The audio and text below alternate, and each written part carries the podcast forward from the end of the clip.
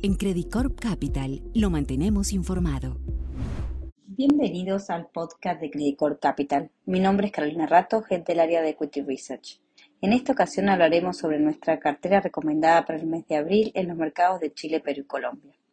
Al observar el caso de Chile, vemos cómo el IPSA registró una leve pérdida de menos 0,7% acumulado a fines de marzo mientras que nuestra cartera chilena tuvo un rendimiento superior al índice local, registrando una rentabilidad positiva cercana al 4%. Destacamos que la alta exposición a SMU, Colbún, Banco de Chile fue lo que más nos benefició en el desempeño relativo a nuestro portafolio.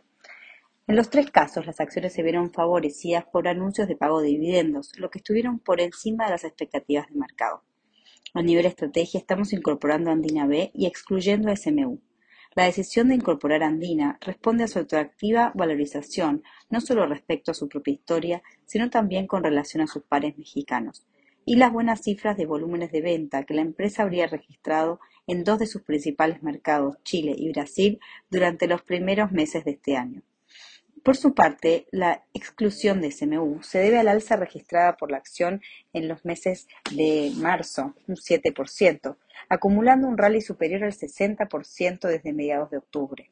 Las otras acciones que continúan formando parte de la cartera recomendada son Cencosud, Banco de Chile, SQMB y Colbún. Yendo al mercado peruano, vemos que el índice registró en marzo una ganancia interesante, acumulando un 4.2% en lo que va del año.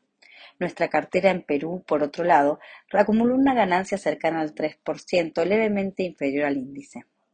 Durante el mes de marzo, solo dos acciones de nuestro portafolio superaron al índice de referencia, y estas fueron Alicor y Engie.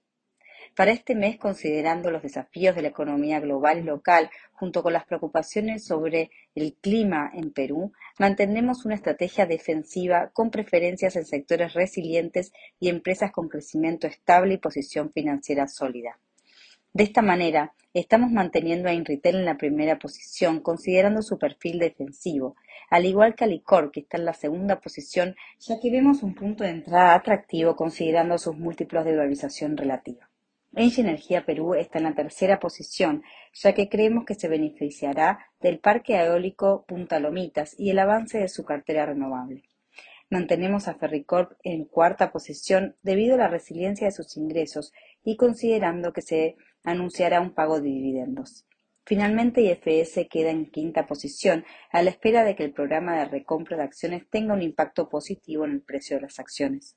Así, nuestro portafolio de cinco acciones en Perú se compone de Inritel, Alicor, Engie Energía Perú, Ferricorp y IFS. Por último, por el lado de Colombia, el índice Colcap registró un rendimiento negativo este año, aunque con un desempeño estable el último mes, con un retorno positivo en dólares de 1.8%. En cuanto a los agentes de mercado, los extranjeros se mantienen al margen, mientras que los fondos de pensiones mantienen su tendencia vendedora. El desempeño negativo de nuestro portafolio fue impulsado por el comportamiento negativo de ISA Ecopetrol y las acciones ordinarias y preferenciales de Bancolombia, que son finalmente los principales players del índice. Por otro lado, también destacamos de manera positiva la rentabilidad de Semargos y creemos que las valorizaciones descontadas explican un retorno del 5% o 1% el último mes. Asimismo, estamos haciendo un cambio en nuestra cartera, reemplazando a Semargos luego de esta buena rentabilidad por Corfi colombiana. Nuestro portafolio de cinco acciones se compone por la preferencial Bancolombia, Ecopetrol, ISA, Bancolombia Ordinaria y Corfi Colombiana. Por último, destacamos también que Colombia se mantiene como el mercado más desafiado dentro de la región por su incertidumbre a nivel político, macro y regulatorio.